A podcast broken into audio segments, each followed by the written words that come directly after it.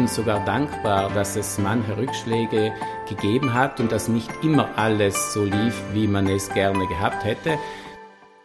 Ich heiße Sie herzlich willkommen zu einer weiteren Folge von Südtirols erstem Business Podcast, die SWZ trifft. Diesmal treffen wir Walter Bardatscher, Geschäftsführer des Verbandes der Südtiroler Obstgenossenschaften FOG und Manager mit vielen Gesichtern. Mein Name ist Christian Pfeiffer, ich bin der Chefredakteur der SWZ. Schön, dass Sie zuhören, wo immer Sie gerade sind. Herr Badatscher, herzlich willkommen. Ich freue mich, dass Sie sich die Zeit für uns genommen haben. Ich freue mich auch. Grüß Gott. Walter Bardatscher in wenigen Sätzen vorzustellen, ist ein schwieriges Unterfangen. Zu viele Dinge hat er in seinem Arbeitsleben schon gemacht. Ich will es trotzdem versuchen. Der gebürtige Salurner ist seit drei Jahren der Geschäftsführer des Verbandes der Südtiroler Obstgenossenschaften FOG. Dieser ist eines der zehn umsatzstärksten Unternehmen des Landes und vermarktet die Apfelproduktion von fast 5000 Bauern. Oder anders, fast die Hälfte der Südtiroler Apfelproduktion. Zuvor stand Walter Bardatscher neun Jahre lang an der Spitze der Brenner Autobahngesellschaft A22, abwechselnd als Präsident und Geschäftsführer. Begonnen hatte er seine berufliche Karriere nach dem Ingenieurstudium allerdings als Selbstständiger mit einem technischen Büro in seinem Heimatdorf Salurn. Daraus entstanden dann drei Büros mit Sitzen in Salurn, Neumarkt und Meran. Nun stellt sich die Frage, wie es einen studierten Ingenieur und Techniker in die Apfelwirtschaft zum Volk verschlägt. Nun, Walter Bardatscher hat mit der Obstwirtschaft mehr zu tun, als es im ersten Moment scheint. Er ist Sohn eines Obstbauern, hat die Fachoberschule für Landwirtschaft in Auer besucht und war von 1999 bis 2005 sogar Obmann der Südtiroler Bauernjugend. Und als Obmann der Obstgenossenschaft Kurmark Unifrut saß er im FOG Verwaltungsrat. Gewissermaßen hat sich somit also der Kreis für ihn geschlossen. Vizebürgermeister von Salurn war er auch und dazu im zarten Alter von 16 Jahren Mitbegründer des ersten Südtiroler FC Bayern Fanclubs.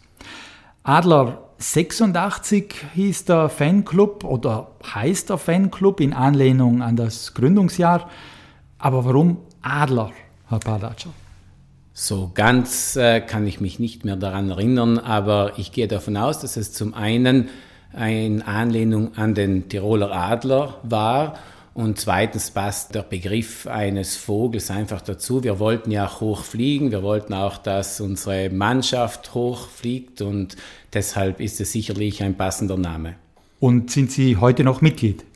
Ich habe das meinen Söhnen weitergegeben, sie sind in meine Fußstapfen getreten. Sie sind seit Herbst auch äh, Vizepräsident des FC Südtirol. Nun ist der FC Bayern Meister geworden gerade, der FC Südtirol Serie B Aufsteiger und Serie C Meister. Kommen Sie überhaupt noch zum Arbeiten vor lauter Feiern? Ja, und mein Heimatverein Salurn ist auch noch aufgestiegen. Das kommt noch aber, dazu. Ja, aber äh, ja, die Arbeit kommt vor dem Vergnügen. Aber Sie haben gefeiert, oder? Ich habe gefeiert, aber ich bin kein euphorischer Feierer und deshalb war das in Grenzen. Und was hat Sie heuer mehr gefreut, der Aufstieg des FC Südtirol oder der Meistertitel des FC Bayern? Oder bleiben wir gerecht und sagen beides gleich? Nein, ich muss schon sagen, die emotionale Bindung war schon eindeutig stärker beim FC Südtirol und es war nach langem Warten endlich möglich, diesen Schritt zu tun. Lassen wir den Fußball. Ich möchte heute mit Ihnen, Herr Badatsche, über Führung sprechen. Haben Sie Führungsgrundsätze, an denen Sie sich in Ihrem Alltag ausrichten? Sicherlich, auch wenn diese Grundsätze möglicherweise nicht einmal bewusst an den Tag gelegt werden. Wenn ich versuche, mich selbst so zu betrachten, dann kann ich schon sagen, dass ich sehr stark an das Team glaube. Das heißt, ich glaube, dass jeder in unserem Unternehmen seinen Platz hat und vielleicht kann man trotzdem wieder das mit dem Fußball vergleichen. Es ist auch meine Aufgabe, dass jeder genau das tut, genau jene Tätigkeit äh, auch schlussendlich ausübt, die am besten zu ihm passt, bei der er am motiviertesten am Werk ist, die seinen Eignungen entspricht und wo dann die beste Leistung bringt. Und es ist, glaube ich, auch wichtig, dass man die Mitarbeiter motiviert.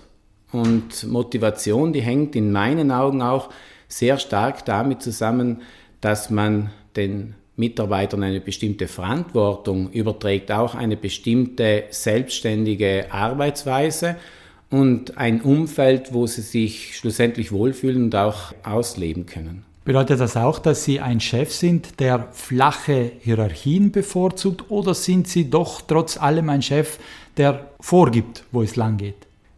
Nun, zum einen ist es so, dass äh, Hierarchien rein schon organisatorisch notwendig sind in größeren Unternehmen. Ich habe irgendwann einmal gelesen, dass ein Mensch äh, maximal acht Personen direkt ansteuern kann. Ich glaube, man kann schon mehr als acht Personen direkt ansteuern, aber meine persönliche Erfahrung war schon, dass es dann nicht eine allzu große Anzahl ist. Früher oder später braucht man in einem wachsenden oder großen Unternehmen dann Personen, die sich um eine Gruppe, um ein ihnen zugewiesenes Team kümmern.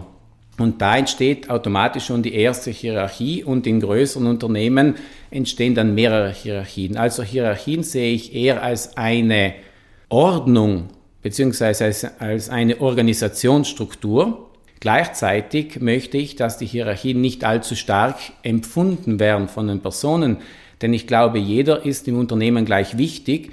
Man muss jedem äh, mit Respekt begegnen und jeder hat ja seine Aufgabe und jeder hat seinen Platz in diesem großen Mosaik. Mhm. Und das möchte ich gerne die Mitarbeiter spüren lassen. Ich glaube, dass das sehr motivierend ist.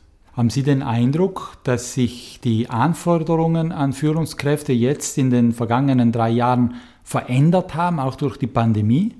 Eigentlich schon. Das heißt, es sind einige dazugekommen. Das, was früher möglicherweise nicht so wichtig war, ist das so schnelle Reagieren auf sich verändernde Umstände, die man nicht selbst beeinflussen kann. Wenn ich mich zurückerinnere, vor zwei Jahren als plötzlich der Lockdown ausgesprochen wurde. Das war eine vollständig neue Situation, die kannte ja noch keiner. Keiner wusste, was das bedeutet. Jeder glaubte damals, in zwei Wochen sei alles vorbei. Und da war es schon irgendwie notwendig und neu, dass man das einfach hinnehmen muss, so wie es ist, und versuchen muss, richtig darauf zu reagieren. Gilt das auch für Homeoffice? Das gilt oder galt auch für Homeoffice es hat es schon gegeben, aber so 100 Prozent äh, der Belegschaft in Homeoffice schlussendlich, das war etwas äh, komplett Neues. Auch die technische Ausstattung hierfür war ja notwendig, die musste erst organisiert werden. Und da muss ich schon sagen, hatte ich Glück. Einige meiner Mitarbeiter haben das schon etwas besser vorausgeahnt gehabt als ich. Ich war noch optimistisch, dass das irgendwie geht, aber einige, die haben schon gesagt, da müssen wir uns organisieren und unser Unternehmen war sehr gut organisiert und am Tag des Lockdowns, da konnten wir schon praktisch alle Mitarbeiter nach Gruppen aufgeteilt ins Homeoffice schicken. Das gilt natürlich oder galt natürlich nur für jene Mitarbeiter, die in den Büros gesessen sind. Wir im FOG haben ja viele Mitarbeiter in den Genossenschaften, die haben ja eine physische Arbeit zu erledigen. Der Apfel ist ein Lebensmittel, nebenbei ein gesundes Lebensmittel. Das heißt, die Tätigkeit war nicht eingestellt. Ein Staplerfahrer, ein Mitarbeiter bei der Sortierung der Äpfel oder Verpackung der Äpfel, die haben weitergearbeitet und da galt es dann, die entsprechenden Sicherheitsvorkehrungen zu organisieren. Ich erinnere mich am Anfang die Schwierigkeiten bei der, äh, beim Besorgen der Masken, Zwischenwände, die montiert wurden zwischen den Personen, damit die keinen direkten Kontakt haben und so weiter und so fort. Und die große Verunsicherung auch, weil viele einfach Angst hatten, sich anzustecken. Da war teilweise auch richtige Angst da. Auch das eine neue Anforderung an, den, an die Führungskraft. Ja, sicher, denn gerade diese Angst, die hatten wir noch nie in einem Unternehmen auf diese Art und Weise gekannt. Manche Personen haben auch besonders emotional reagiert. Ich muss aber sagen, und das ist sicherlich auch dem Management in den Genossenschaften geschuldet, dass die Situation bei uns sehr ruhig war im Endeffekt. Das heißt, wir konnten sehr gut auch die Leistung abrufen. Zurück zum Homeoffice, Smart Working, werden Sie das beibehalten? Wir haben Smart Working jetzt in den letzten Wochen und Monaten sehr flexibel gehandhabt, weil es immer wieder neue Umstände gegeben hat. Ich persönlich glaube sehr stark an die Wichtigkeit auch des physischen Kontakts der Mitarbeiter. Ich habe das auch empfunden, dass bei uns alle sehr gerne wieder zurück an den Arbeitsplatz gekommen sind. Ich selbst habe auch versucht, immer wenn es irgendwie möglich war, hier in Derlan äh, auf meinem Bürosessel zu sitzen, beziehungsweise in Kontakt auch mit Personen zu kommen.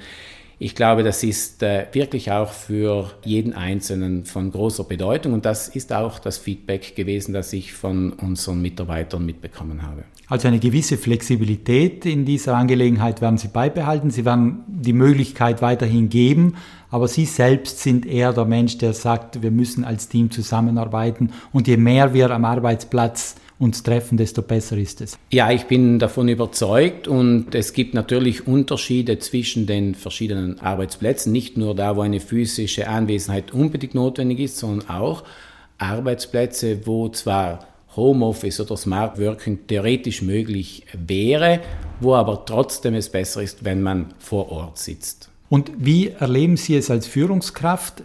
Dieses Führen von hybriden Teams, also wo Teams teilweise zu Hause sitzen, teilweise im Büro sitzen. Es ist nicht einfach, aber da muss ich auch ein Lob aussprechen meinen Mitarbeitern. Wir haben auch während der Pandemie, während der letzten zwei Jahre uns immer wieder etwas einfallen lassen zum Beispiel haben wir vor eineinhalb Jahren die Weihnachtsfeier in einer digitalen Form abgehalten, ganz was Neues. Jeder hatte zu Hause ein Geschenk auszupacken. Wir waren äh, miteinander in Kontakt, haben gemeinsam angestoßen oder sonst haben wir versucht auch über WhatsApp-Gruppen und über E-Mail stark in Kontakt zu bleiben, auch unmittelbar Informationen zu geben, um auch den Mitarbeitern eine bestimmte Sicherheit zu geben. Also was gilt nun ab morgen?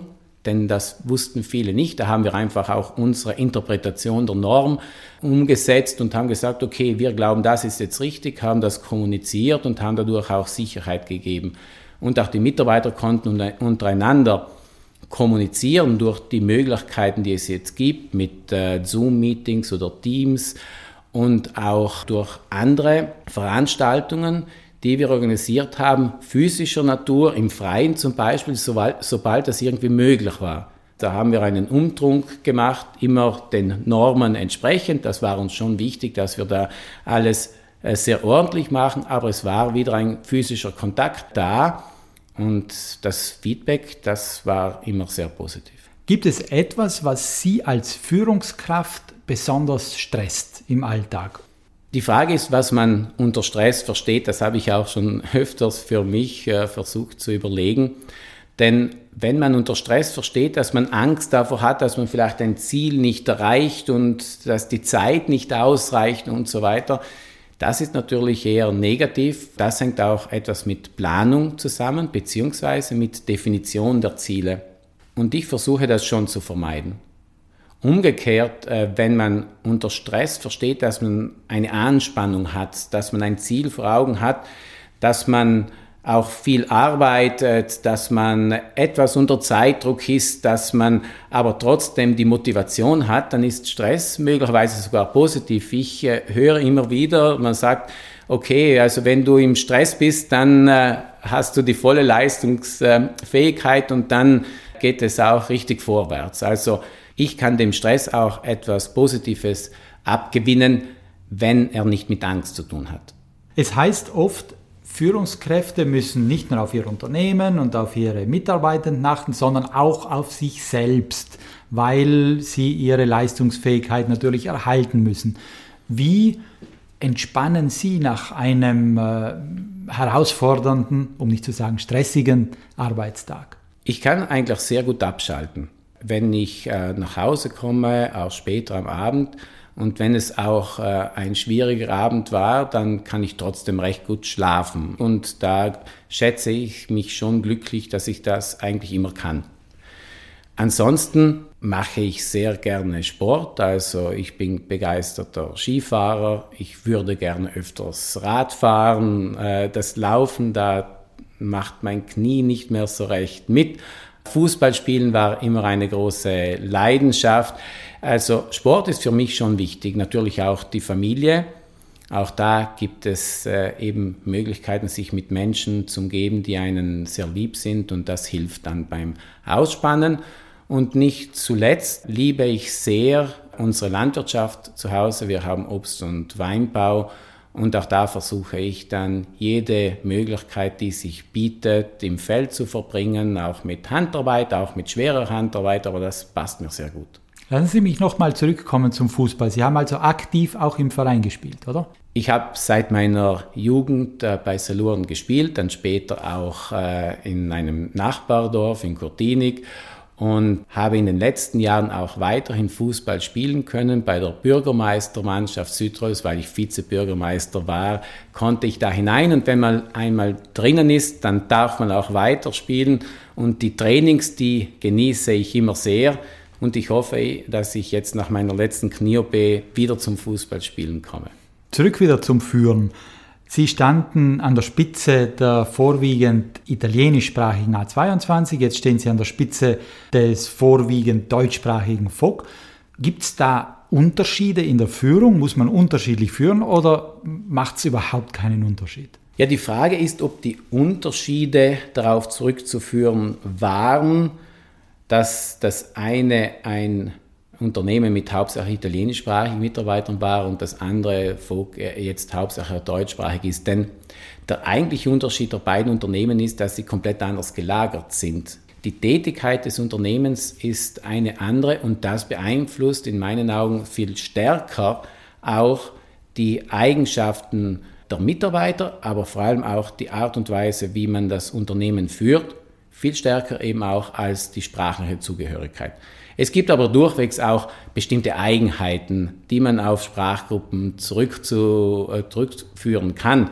Mir fiel immer wieder auf, dass je weiter wir nach Süden gingen, ich war viel auch in Rom tätig, weil es äh, eben für die Brennerautobahn notwendig war, nach Rom zu fahren. Da beginnt der Tag viel später, endet auch später. Hier im Vogt äh, sind alle sehr früh im Büro. Also da sieht man schon Unterschiede. Die Arbeit, die allerdings ich als Führungskraft, als Manager, wenn man das so sagen kann, zu absolvieren hatte, die war im Endeffekt sehr ähnlich. Nämlich ich wollte dafür sorgen, dass jeder möglichst gut seine Arbeit absolviert und dass die Unternehmensziele auch dann erreicht werden. Sie waren selbstständig, Sie haben die A22 geführt, Sie führen jetzt den FOG. Ihre berufliche Karriere scheint irgendwie so ganz ohne Dämpfer, ohne Rückschläge auszukommen. Und wenn ich es jetzt mal mit einem geflügelten Wort äh, ausdrücke, das zu Ihrer Branche passt, Sie scheinen noch nie in den sauren Apfel gebissen zu haben. Doch, doch, habe ich schon. Also das muss man schon sagen. Aber ich glaube, dass ich an den Rückschlägen auch gewachsen bin. Ich bin sogar dankbar, dass es manche Rückschläge gegeben hat und dass nicht immer alles so lief, wie man es gerne gehabt hätte. Denn das ist auch wieder ein geflügeltes Wort, aber im Endeffekt kommt man stärker aus der Krise heraus, als man vorher war. Davon bin ich schon überzeugt und deshalb rückblickend glaube ich, dass auch diese nicht allzu vielen sauren Äpfel durchwegs äh, sehr wichtig waren für meine persönliche Weiterentwicklung. Erinnern Sie sich an einen sauren Apfel im Besonderen, in den Sie besonders ungern gebissen haben? Eigentlich nicht. Eigentlich äh, glaube ich, dass es äh, viele kleine Bisse waren. Es hat nicht einen riesengroßen äh, Apfel gegeben, in den ich beißen musste. Und insofern äh, fällt mir jetzt keiner spezifisch ein. Apropos Äpfel, der Fock vermarktet um die 500.000 Tonnen Äpfel pro Jahr. Das ist eine ganze Menge. Was braucht es, damit die Konsumenten in der Flut an Apfelangebot auch künftig zu den Südtiroler Äpfeln greifen und bestenfalls auch bereit sind, mehr dafür zu bezahlen. Natürlich ist es wichtig, dass der Apfel schmeckt. Mir ist es aber immer auch wichtig äh, vorgekommen, dass der Konsument ein wenig mehr davon weiß, nicht nur wie der Apfel schmeckt, sondern auch woher er kommt und wie er angebaut wird. Und da haben wir in Südtirol sicherlich gute Karten. Wir in Südtirol sind seit vielen Jahrzehnten ein sehr wichtiges Apfelanbaugebiet mit einem idealen Klima für den Apfelanbau. Und wir sind seit jeher jene, die die Innovation vorantreiben. Also in all diesen Jahren haben die wesentlichen Entwicklungen im Obstanbau und im Apfelanbau, die weltweit vonstatten gegangen sind, auch wesentlich hier in Südtirol stattgefunden.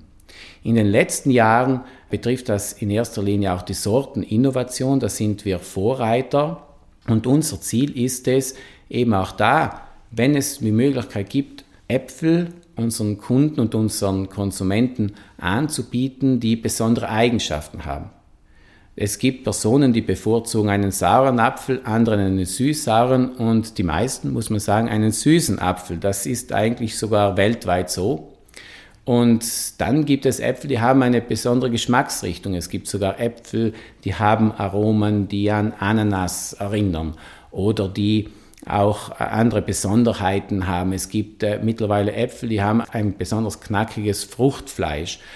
Und wir sind überzeugt, dass wir für jeden Geschmack den richtigen Apfel haben. Und das zeichnet uns hier in Südtirol im Besonderen aus. Und das sollte auch den Apfelkonsum europaweit fördern. Nicht nur wir machen nämlich diese Entwicklung mit, sondern auch unsere Konkurrenten, unsere Mitbewerber. Wir sind ein paar Schritte voraus, davon bin ich schon überzeugt, aber in diese Richtung entwickelt sich der Apfelanbau. Deshalb, gepaart damit, dass alle wissen, dass der Apfel ein sehr gesundes Lebensmittel ist, deshalb glaube ich, dass der Apfelkonsum auch steigen kann und wird. Wir setzen alles daran, denn umgekehrt passiert zurzeit schon einiges äh, international. Die Apfelanbaufläche wächst und wächst, nicht hier in Südtirol, da sinkt sie, aber äh, europaweit steigt äh, die Apfelanbaufläche, das heißt, es steigt auch die Konkurrenz. Und dann geht es darum, auch Geschichten zu erzählen, oder? Damit der Preis hochgehalten werden kann. So wie beim Wein auch Geschichten erzählt werden.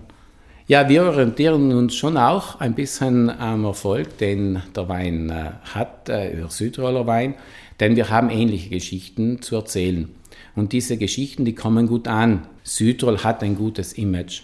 Wir haben kleine Familienbetriebe.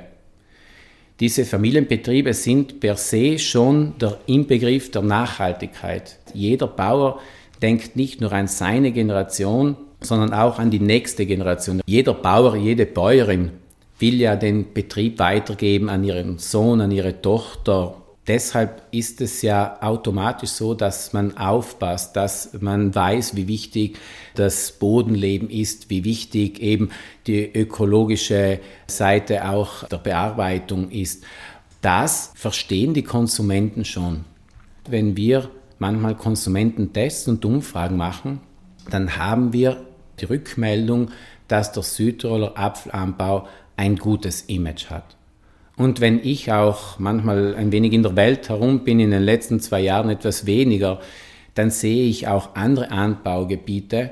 Und wenn ich zurück nach Südtirol komme, dann merke ich oder dann wird es mir umso mehr bewusst, wie nachhaltig hier gearbeitet wird. Leider Gottes ist das Image hier im Land viel schlechter, als es der Apfelanbau, aber insgesamt die Landwirtschaft eigentlich verdienen würde. Sprechen wir ruhig diese Kritikpunkte an, intensive Nutzung von Flächen, Hagelnetze, Pestizide, Traktoren auf der Straße. Also die Landwirtschaft und auch die Obstwirtschaft im Speziellen muss sich gegen Kritik in Südtirol immer wieder wehren. Und diese Belastungen sind ja nicht wegzuleugnen, oder? Ich glaube, dass man hier nicht unbedingt von Belastungen sprechen sollte. Es ist so, dass die Südtiroler Landwirtschaft eben auch ein Teil der Wirtschaft ist. Und die Wirtschaft ist notwendig, um eine Wertschöpfung zu haben, die äh, dem gesamten Land schlussendlich zugutekommt. Denn auch mit der Landwirtschaft und mit der Obstwirtschaft, da hängen viele andere Berufe zusammen. Man darf das nicht nur auf den Bauern beschränken. Das sind die Mitarbeiter in den Genossenschaften, das sind Tausende von Personen, die auch direkt mit der Obstwirtschaft, Weinwirtschaft und so weiter zusammenhängen. Es sind die Handwerker, es sind viele andere Unternehmen und schlussendlich ist es auch die Landschaft, die gepflegt wird. Also da sind so viele Leistungen und so viele Personen direkt oder indirekt involviert, dass das eigentlich in meinen Augen schlussendlich positiv für die Entwicklung Südtirols war und ist, dass es hier eine starke Landwirtschaft gibt, einen starken Obstbau gibt. Und wie ich äh, eigentlich schon erwähnt hatte, es geht auch darum, dass gerade hier das Klima wirklich ausgezeichnet ist und ein nachhaltiger Obstbau hier betrieben werden kann zum Wohle aller. Kann man also sagen, auch das ist ein Teil von Nachhaltigkeit, denn wir reden viel von ökologischer Nachhaltigkeit, dann gibt es ja auch die soziale Nachhaltigkeit, man äh, sichert das Überleben von Obstbauern, von vielen Familien, von Handwerkern auch. Also muss man da von sozialer Nachhaltigkeit sozusagen sprechen? Wir sprechen davon. Wir haben ja das Thema der Nachhaltigkeit schon vor vielen Jahren für uns entdeckt, weil es ja wirklich eigentlich schon von vornherein in unserer DNA drinnen ist. Und wir versuchen das Thema jetzt auch aufzuarbeiten. Das ist auch etwas Interessantes. Die gesamte Südtiroler Obstwirtschaft hat sich zusammengetan und hat sich Gedanken gemacht, wie man mit dem Thema Nachhaltigkeit umgeht. Es geht natürlich um die ökologische Seite der Nachhaltigkeit, aber die Analyse, die wir durchgeführt haben, die hat eindeutig gezeigt, wie wichtig auch die anderen Aspekte sind, die Sie angesprochen haben, nämlich der soziale Charakter in der Nachhaltigkeit, wie viele Personen davon leben, dass dieser Wirtschaftszweig hier in Südtirol angesiedelt ist. Aber es gibt natürlich auch die ökonomische Seite. Wir müssen dafür sorgen, dass diese Betriebe auch überleben können in der Zukunft. Und das wird, muss man schon sagen, von Jahr zu Jahr schwieriger. Und da äh, sind nicht nur wir als Unternehmen gefordert, das ist sicherlich ein Anliegen insgesamt für unser Land. Herr Badatscher, ein letztes Thema möchte ich noch ansprechen. Sie haben in Ihrem Berufsleben sehr vieles gemacht, meistens mehrere Dinge gleichzeitig. Sie haben auch in die Politik hineingeschnuppert, waren Vizebürgermeister von Solon, wie wir gesagt haben. Sie waren auch Mitglied des SVP-Wirtschaftsausschusses. Die große Politik, also Landtag oder italienisches Parlament, hat Sie nie gereizt. Nun, ich bin sicher ein politisch denkender Mensch und ich glaube, dass die Politik sehr wichtig ist. Das wird manchmal auch unterschätzt, denn viele Dinge, die in unserem Land geschehen, die geschehen, weil es die entsprechenden Rahmenbedingungen gibt und die gibt die Politik vor. Und deshalb schätze ich den Wert der Politik sehr hoch ein.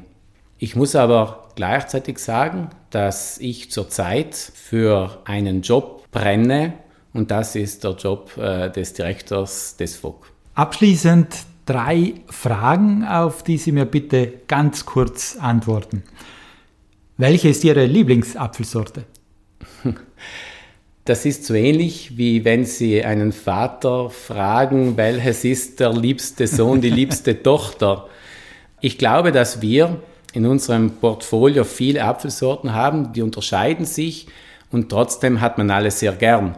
Es gibt manche Situationen, wo ich gerne in den sauren Apfel hineinbeiße, in einen Granny Smith, und dann gibt es manche Situationen, wo ich in einen süßeren Apfel lieber hineinbeiße und dann äh, ist es im Sommer sehr fein, wenn man in einen sehr knackigen Apfel hineinbeißt, weil der so also eine Frische vermittelt. Also ich würde sagen, in der Vielfalt liegt eigentlich die Stärke. Was fällt Ihnen ein zum Sprichwort, der Apfel fällt nicht weit vom Stamm? Ja, dass es eigentlich schon stimmt. Wenn man jetzt an den Apfel denkt, dann ist es ja so, dass jeder Apfel die Hälfte der Gene des Baumes selber in sich trägt. Also ähnelt er auch seiner, in diesem Fall nennen wir es mal Muttersorte. Und bei den Menschen ist es auch so. Im Endeffekt ähnelt ein Kind ja seinen Eltern. Aber beim Menschen ist es schon auch anders nämlich der Mensch wird sehr stark von seinem Umfeld geprägt. Und ich glaube, dass wir hier allerdings in unserem Land schon die Möglichkeit bieten, allen Menschen in einem ordentlichen Umfeld aufzuwachsen, also einen positiven Einfluss zu erfahren davon. Und eine allerletzte Frage, Herr Bardatscher, über was können Sie sich besonders freuen? Ich freue mich sehr häufig über viele kleine Dinge und jeden Tag freue mich, ich mich auf den ersten Schluck Kaffee. Herr Bardatscher, herzlichen Dank für die Einblicke in Ihr Arbeitsleben und auch überhaupt in Ihr Leben. die Sie uns gegeben haben und weiterhin alles Gute. Danke für die Einladung, es war sehr nett. Danke auch Ihnen, liebe Zuhörerinnen und Zuhörer, fürs Dabeisein. Schön, dass Sie bis zum Schluss dabei geblieben sind. Die nächste Folge unseres Podcasts gibt's in zwei Wochen. Und wenn Sie in der Zwischenzeit Lust auf noch mehr Interviews und Berichte aus Südtirols Wirtschaft und Politik haben, dann gibt's jeden Freitag druckfrisch die neue SWZ. Und online gibt es uns auf swz.it natürlich auch. Bis zum nächsten Mal. Machen Sie es gut und bleiben Sie gesund.